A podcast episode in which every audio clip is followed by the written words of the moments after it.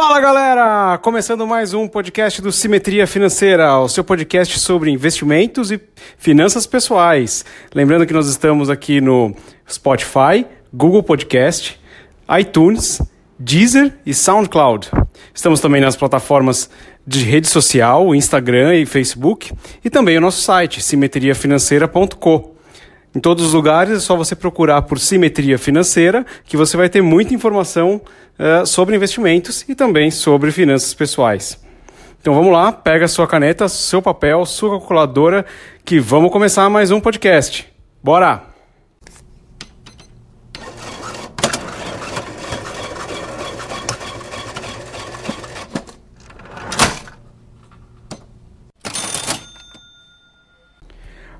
Fala galera! Então vamos lá para o nosso quarto episódio. Recapitulando um pouquinho, no nosso segundo episódio, você aprendeu um pouquinho mais ali sobre ter disciplinas, né? Que faz muito mais sentido você começar, é, iniciar, tomar uma atitude ali, começar, mesmo que seja pequeno, mesmo que seja com 30 reais, que é o mínimo ali do Tesouro Direto, ou seja em outro investimento também. É, simplesmente comece, comece a investir comece, saia da, da inércia ali de ficar parado e só querendo começar.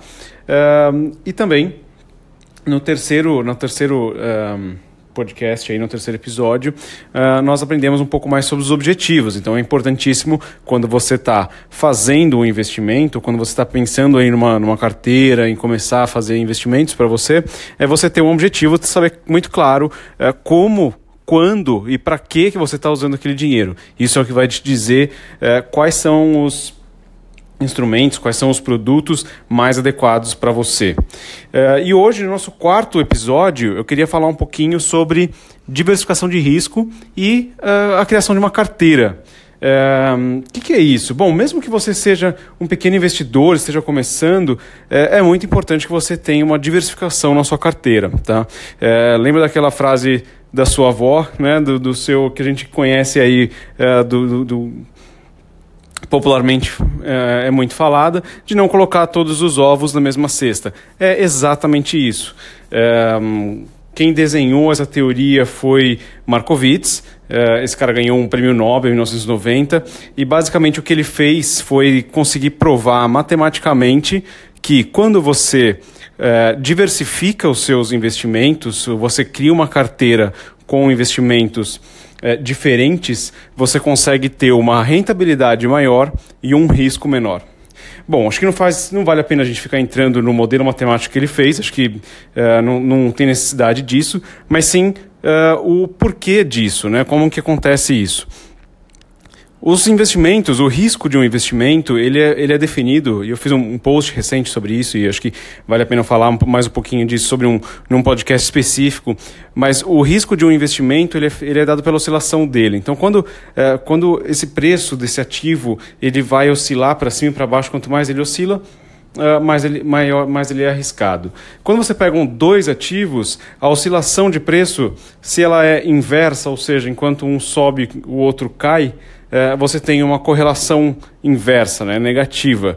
E é aí que está a grande magia lá do, do, do Markowitz, porque ele diz que quando você tem dois ativos com uma correlação inversa, ou seja, um está subindo e o outro está caindo, você coloca esses dois ativos numa mesma cesta, numa mesma carteira de investimentos, eh, você vai ter, eh, você consegue ter uma proteção eh, entre um e outro. Então você acaba ganhando, você minimiza suas perdas e, é claro, você acaba abrindo um pouco de mão do, do, do ganho quando o do outro está ganhando mas de qualquer forma, a combinação desses dois ativos vão te vai te trazer uma, uma rentabilidade maior, muito mais do que simplesmente a média dos dois.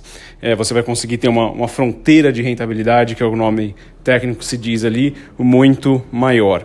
Tá? E quando eu falo de, de fazer essa diversificação, é, eu não estou falando só de uh, dos grandes investidores, que o cara tem uh, investimentos líquidos, sei lá, terrenos, o cara tem ações, o cara tem renda fixa, tem CDB, tem tesouro direto, tem, tem dinheiro lá fora. Não é só isso. Mesmo você, uh, pequeno investidor, que tem uma carteira pequena, só um fundo de emergência, só renda fixa, por exemplo, ainda assim vale a pena você fazer uma diversificação. Se você tem, por exemplo, só CDB e você quer se manter fiel a isso, vale a pena você ter um pouco de CDB com taxa pré-fixada, um pouco de CDB com taxa pós-fixada, uh, um pouco indexado à inflação. E a mesma coisa vale para outros ativos também, tipo, uh, como tesouro direto, ações, etc. Então, é, sempre pense nessa diversificação da sua carteira, em ter uma maior é, quantidade de produtos que possam fazer essa, essa correlação inversa que eu falei que é, foi o que Markowitz é, desenhou na sua teoria. É, essa, esse ajuste entre eles vai, vai entre os, os diversos ativos da sua carteira vão te garantir uma rentabilidade maior. Bom, acho que o que tinha para a gente falar hoje era isso. Hoje o podcast era um pouquinho mais curtinho, mas uh, em breve teremos mais um podcast com mais mais informação sobre o mundo financeiro, siga a gente nas nossas redes sociais, siga a gente no nosso site. A gente está sempre colocando conteúdo novo por lá, também nas redes sociais. É lá que você fica ligado em tudo, em, em novos episódios do podcast, novos, um, novos posts no site. Uh, então fica, siga, segue a gente lá no, no Instagram e no Facebook. E a gente se vê na próxima. Valeu e até mais!